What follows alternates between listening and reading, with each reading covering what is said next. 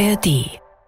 Hallo Florian, hat dich das Wetter oder das Klima diese Woche in irgendeiner Form bewegt oder beeinflusst? Ja, im Privaten selbstverständlich. Diverse kleinere Motorradtouren sind 5 Euro fürs Phrasenschwein ins Wasser gefallen. Gleichzeitig muss ich jetzt aber auch nicht den Garten ständig gießen. Naja, das ist ein schwacher Trost wahrscheinlich, ja. ne? Ja, absolut. Also ich meine, es schlägt, wie man so schön sagt, momentan irgendwie Kapriolen und man weiß irgendwie nicht, wo man so genau dran ist gerade. Ja, ich habe das Gefühl, vor allen Dingen, äh, alles, was jetzt passiert, ordnet man irgendwie in so eine Klimawandelerzählung ein. Man hat die ganze Zeit diese, diese Nachrichten über real bedrohliche Dinge, die sich auf diesem Planeten abspielen. Aber mir hat ein Kollege gesagt, selbst wenn jetzt das Wetter mal ein paar Tage herbstlich ist, ordnet man das sofort in so eine Klimawandelerzählung ein. Man weiß aber gar nicht, ob das was mit dem Klimawandel auch zu tun hat, dass es jetzt gerade kühl ist. Hm. Äh, es ist sehr schwierig auseinanderzuhalten, auch für Mediennutzer. Ja, und du merkst ja auch, dass sich diese Diskussion irgendwie darüber verändert hat. Äh, der öffentliche Austausch wandelt sich und das wird zunehmend radikaler und schriller. Da ist dann der jährliche Vergleich der Wetterkarten der Tagesschau dieser Vorwurf, dass die immer roter werden. Genau, da schreiben die Leute im Internet, mein genau. Gott, ihr wollt uns manipulieren, das ist immer alles hier immer, immer roter, genau. Ja. Genau, und das ist dann irgendwie nur so die Spitze des Eisbergs. Ich äh, sag mal, man könnte fast depressiv werden, wenn ich pessimistisch bin. Es ist, es ist, sagen wir mal so, es ist eine allgemeine Verunsicherung spürbar. Es gibt diese, diese Klimaberichterstattung, von, von der du gesprochen hast. Es gibt dann diese Schlagworte wie Hitzealarm am Mittelmeer, Alarmstufe Rot, Megahitze, Klimakollaps. Und es spielen sich ja auch wirklich alarmierende Dinge ab auf, hm. auf diesem Planeten.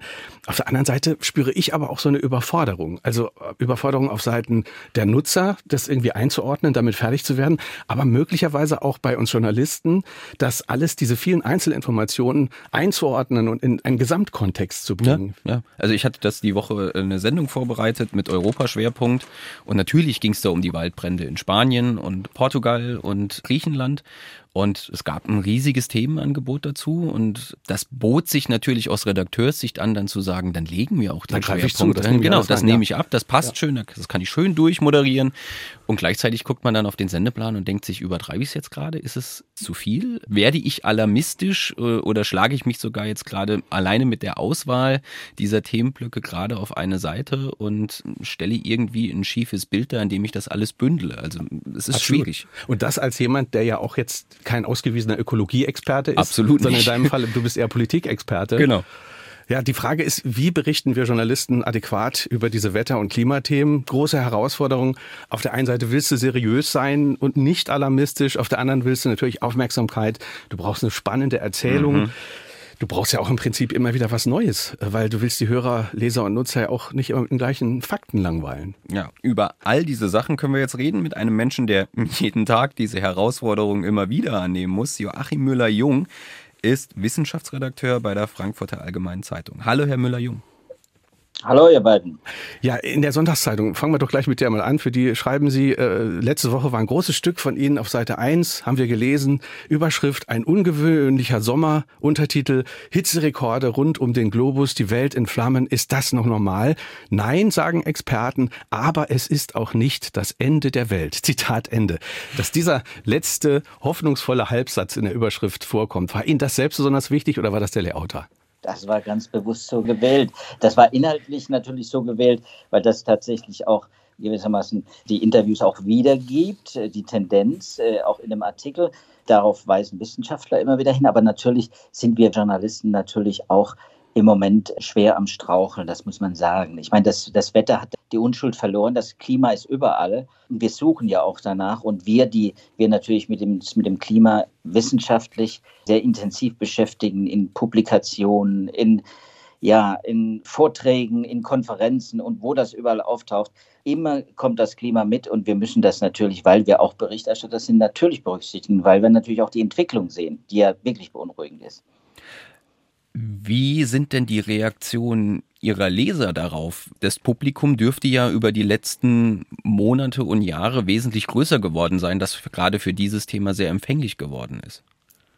Ja, einerseits ja, ist das Publikum größer geworden, aber ja, es, es gibt gewissermaßen so eine Erschöpfung, so eine Müdigkeit, sowas wie, wie eine wie eine Klimamüdigkeit, weil natürlich überall, wenn wir jetzt diese Katastrophenberichterstattung haben, natürlich der Klimawandel auch mit hineinspielt, weil der Klimawandel wirklich äh, da hineinspielt in diese Naturkatastrophen, aber weil es natürlich dann auch wirklich in der Masse, in der Anhäufung, in der es dann auftritt, natürlich auch ja, fast destruktive Züge hat. Also die mhm. Leute verlieren so die Aufmerksamkeit. Ich habe gestern mit einem Kollegen von der Zeit gesprochen, der sagt auch, sobald ein Klimatitel vorne auf die Seite kommt, brechen die Einzelverkäufe ein. Das heißt, wow. es gibt eine Übersättigung. Ist das tatsächlich ja. so? Das können Sie nachvollziehen an Ihren Verkäufen? Also wir nicht, ich nicht. Ich habe nie danach gefragt, weil ich einfach es für eine Chronistenpflicht halte und weil ich das Thema für viel zu wichtig halte, weil es eben nicht nur ein Thema ist, hm. weil es ein existenzielles ja. Problem ist. Deswegen frage ich da gar nicht nach. Mir ist das wichtig, auch diese Entwicklung, äh, die es gibt, und zwar nicht nur jetzt auf Seiten äh, des Wetters, äh, sondern eben auch auf Seiten der Wissenschaft, weil die Wissenschaft ja auch forscht und wahnsinnig viele wichtige Befunde zutage fördert, weil das meiner Meinung nach eben öffentlich werden muss. Und das ist ein Dilemma, hm. ist tatsächlich ein Dilemma. Wir haben diesen Platz halt nicht. Wenn Sie sagen, das wird destruktiver, meinen Sie damit, dass, dass der Ton äh, insgesamt auch schriller wird und dass manche Kollegen vielleicht auch ein bisschen ja, übertreiben und die eine oder andere Überschrift wählen, die ein bisschen zu reißerisch und dramatisch ist?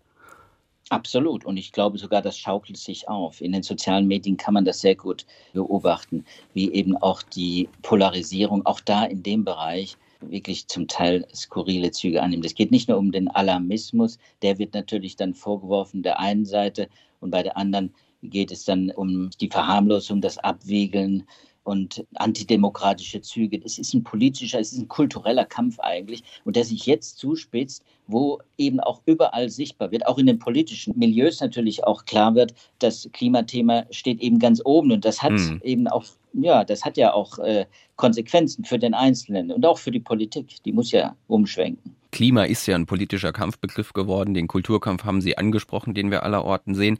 Jetzt stehen Sie im Grunde als ich benutze mal das Wort neutraler Berichterstatter dazwischen. Wie kriegt man die Balance hin, dann nicht irgendwie auf eine Seite zu rutschen und am Ende dem Vorwurf gegenüberzustehen, dass man Aktivismus für wen auch immer betreibt? Ja, ich bin Wissenschaftsjournalist und deswegen versuche ich natürlich nah an der Wissenschaft zu bleiben. Die Wissenschaft äh, hat da, glaube ich, gerade bei dem Thema, ähnlich wie bei Corona übrigens, eine sehr wichtige, eine ganz zentrale Rolle, weil sie ja, ich will nicht sagen neutral berichtet. Das kommt auch mal vor, dass Wissenschaftler auch aktivistische Züge haben, auch in ihren Interpretationen, aber in der Wissenschaft selbst, in der Forschung, in den Befunden, äh, die wir auswerten müssen, die publiziert werden, da ist ein ganzer äh, Konvoi an äh, Gutachterprozessen, der da vorgelagert ist, bevor sowas veröffentlicht wird, in dem auch dann Wissenschaftler sich gegenseitig auf die Finger hauen und sagen, also das geht jetzt zu weit oder da fehlt noch etwas, da fehlen Daten, also Schwächen bei der Ermittlung dieses äh, Phänomens Klimawandel auch offengelegt werden. Und dieser Prozess, der funktioniert so gut, dass man eigentlich da auch Vertrauen haben kann. Als Wissenschaftsjournalisten wissen wir das oder können wir es zumindest zurückverfolgen, zum Beispiel auch in der Literatur, die der IPCC, der Weltklimarat, sammelt, dass eben die Klimaforschung eben nicht in der Regel nicht übertreibt. Das ist oft, das ist so ein Missverständnis. Im Gegenteil, er ist eher konservativ, weil eben äh, die Wissenschaftler sich gegenseitig auch sehr kritisch äh, zum großen Teil auch begutachten und weil das natürlich auch so eine Art Wettbewerb ist um die Wahrheit, mhm. wenn man so will, wenn man es pathetisch formulieren will. Und deswegen vertraue ich als Wissenschaftsjournalist mhm. darauf und muss auch äh, zum großen Teil darauf vertrauen, dass das, was sie da publizieren, dem Stand der Forschung auch entspricht. Es ist aber auch ein Wettbewerb, wenn Sie von Wettbewerb sprechen, ein Wettbewerb um Aufmerksamkeit. Und es gibt ja auch Studien, die dann durchaus umstritten sind. Mancher Kollege hat schon kritisiert, dass viele Journalisten dann eher mal die Studien besprechen, die möglichst spektakuläre, einfach vermittelbare mhm. Inhalte haben und die Sachen, die ein bisschen komplexer sind, die man dem Leser, Hörer nicht so zumuten will, die, die lässt man dann äh, gerne hinten runterfallen und entscheidet sich doch lieber für das Spektakuläre. Und das ist auch beobachtet. Ja, das ist natürlich auch ein klassisches Medien Medienphänomen. Ich meine, das ist Massenkommunikation, wenn man so will. Das sind alte Prozesse. Das sind Prozesse, die funktionieren auch in der neuen Welt. Das wissen wir doch in den Medien. Und zwar umso besser, je mehr wir quasi diese Art Quotenjournalismus ja auch befördern, der fast unausweichlich ist äh, für viele unserer Kollegen. Das bei uns übrigens auch natürlich. Wir arbeiten ja auch auf diesen Online-Plattformen. Die befördern das. Ich glaube, das ist echt ein Problem. Wir haben diese Woche einen wunderbaren Fall gehabt, eine Veröffentlichung in Nature Communications, eigentlich ein gutes Journal, aber in diesem Paper, in dem es um den Kollaps, den möglichen Kollaps äh, und den bevorstehenden Kollaps des Golfstroms beziehungsweise der atlantischen Umweltzirkulation geht, äh, ging sogar das Medium Nature Communication, also ein wissenschaftliches Medium, sehr hm. weit in der Interpretation. Die Wissenschaftler auch. Sie sprechen auch im Titel eine Warnung aus. Und dann fragt man Wissenschaftler, andere Kollegen und man findet eigentlich nur Kritik, weil es eigentlich eine Studie ist, die das, was sie vermitteln will, nämlich dass es der Golfstrom sich abschwächt, instabil wird und möglicherweise irgendwann auch kollabiert, was eine Katastrophe wäre, in der Tat. Aber das wird nicht getragen von den Daten. Und dann gab es auch entsprechende natürlich Reaktionen. Also da gab es die entsprechenden Überschriften, dass das gewissermaßen ab 2025 steht der Kollaps des Golfstroms bevor. Das tragen die meisten Wissenschaftler eben in dem Fall nicht mit. Ne? Mhm. Und dann muss man da auch einschränken. Da muss man auch als Wissenschaftsjournalist natürlich auch dazwischen stehen und sagen, ja gut, das geht jetzt. So geht es eigentlich nicht, weil die Leute auch beunruhigt sind. Natürlich ganz selbstverständlich. Und ist am Ende auch die Glaubwürdigkeit in Frage stellt, Klar. der Wissenschaft selbst. An dem Punkt gerade anknüpfend. Ich, der Kollege Kai Schmieding hat es gesagt, bei uns in der klassischen Politikberichterstattung merke ich immer wieder, man muss sehr viel erklären. Vieles wirklich basal runterbrechen, uns erstmal in leicht verstehende Worte übersetzen, weil man nicht voraussetzen kann, dass jeder quasi die Abläufe von einem Gesetzgebungsverfahren kennt. Wie sieht das denn jetzt an, an diesem Beispiel, an, in Ihrem Feld aus? Wie weit gehen Sie denn runter und was, was kann man überhaupt voraussetzen, wenn man jetzt einfach sagt, ja, der Golfsturm bricht zusammen oder kollabiert? Ich habe eine grobe Vorstellung, was das heißt, aber man kann ja nicht einfach voraussetzen, dass jeder sofort versteht, was dabei am Ende rauskommt. Also wie viel müssen wir eigentlich noch erklären? Ja, wir können es natürlich nicht in drei Sätzen erklären, auch nicht in fünf. Wir müssen den Raum schaffen. Ich glaube, wir als Medien müssen auch den Raum schaffen, um das erklären zu können. Das ist gar nicht so schwer zu verstehen, dieses Golfstrom-Desaster, das da möglicherweise droht. Also der Kinofilm von Emmerich hat das ja sehr anschaulich äh, äh gemacht äh, und auch gar nicht, äh, äh, er war natürlich weit weg von der, von der Realität und hat dem vorgegriffen, weil die Daten gab es damals überhaupt noch nicht 2004. Aber man muss schon sagen, man kann vieles schon sehr weit runterbrechen. Und wenn man weiß, zum Beispiel beim Golfstrom, dass da viel Wärme nach Europa transportiert wird und wenn dieser, und zwar so viel Wärme, dass eben dass wir eben auch Landwirtschaft betreiben, dass wir uns selbst versorgen können in, Europa, was wir nicht könnten, weil wir eigentlich sehr hoch liegen im Breitengrad. Es wäre viel kälter. Es wäre deutlich einige Grad kälter, wenn diese Energie nicht käme vom Golf, mhm. dann hm, würde das alles zusammenbrechen, mhm. in der Tat. Ja, es ist natürlich in die Details zu gehen, ist natürlich schwierig, ist klar. Also wenn es um die Details geht, um die Frage eben, um wie viel Prozent jetzt dieser Golfstrom und der Nordatlantikstrom, der die Wärme transportieren, sich verlangsamen, wie viel weniger Wasser da nach Norden transportiert wird, wie das im Zusammenhang mit den Temperaturen steht, auch mit dem Eisschwund in der Arktis. Wenn dann noch die atmosphärischen Zirkulationen dazukommen, die auch beeinträchtigt werden, das ist natürlich etwas, da braucht man den Raum dafür. Was müsste sich denn in Ihren Augen perspektivisch verändern? Wir haben ja seit Jahrzehnten in unserem Land ganz selbstverständlich Politikjournalisten, die auf Augenhöhe Politiker interviewen und auch kritisch befragen können. Sollten. Sollten. Fehlt sowas manchmal äh, im, im Bereich Wissenschaftsjournalismus? Also möglicherweise sind Sie ein Exot, der sich wirklich so, so, so stark damit beschäftigt. Also Leute, die dann auch mal einem Herrn Latif oder einem Herrn Schellenhuber auch mal was Kritisches entgegensetzen können, auch mal kritisch nachfragen können? Ja gut, die Wissenschaftsjournalisten sind natürlich genau die, die da gefragt sind. Und innerhalb des Wissenschaftsjournalismus ist auch übrigens ein, ein Klimajournalismus entstanden. Es gibt Netzwerke von Klimajournalisten. Es gibt sehr viele, vor allem unter den jungen Kollegen, sehr viele engagierte Schreiber und auch Hörfunkleute, die das Thema auch im Fernsehen, man merkt es bei der Wettervorhersage, auch da ist das Pädagogische, das Didaktische, tauchen da auch auf, weil jeder weiß natürlich, dass das Thema wichtig ist.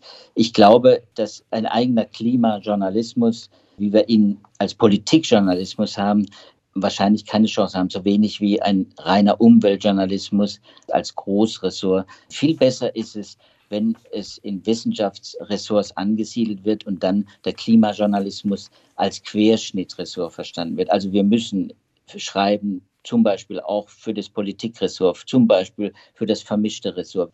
Das sind so Dinge, das muss noch forciert werden. Und dazu braucht man natürlich auch junge Kollegen, die das Thema auch gerne verfolgen, sowohl auf der politischen wie auf der wissenschaftlichen Ebene. Sehen Sie da dann ganz kurz zum Schluss die, die Zukunft Ihres Metiers quasi über allen Ressorts zu stehen und überall reinzuwirken, so wie es ja eigentlich auch auf der politischen Ebene sein sollte, weil das Thema eben am Grunde alle umfasst? Naja, mitzuwirken, als Querschnittsressort mitzuwirken, auch Fragen zu beantworten, das wäre wichtig. Nicht über den Ressorts zu stehen, nicht die Agenda vorzugeben. Die wird natürlich auch politisch vorgegeben, wird auch für uns durch die Publikation vorgegeben, durch die Entwicklung, aber auch natürlich durch alltägliche Prozesse, eben wie die Naturkatastrophen, Wetterextreme, Dürren äh, wird das vorgegeben. Deswegen hineinwirken, ja, Agenten vorgeben, das würde ich nicht hm. empfehlen. Herr Müller-Jung, vielen Dank für das Gespräch. Joachim Müller-Jung, Wissenschaftsredakteur von der FAZ. Dankeschön, dass Sie mit uns gesprochen haben. Tschüss zusammen. Tschüss, vielen Dank. Florian, ich habe noch ein Zitat von Bernd Ulrich von der Zeit. Der hat mal augenzwinkernd gesagt, wir müssen dem Baum eine Stimme geben. Ja, wer, wer wenn nicht wir?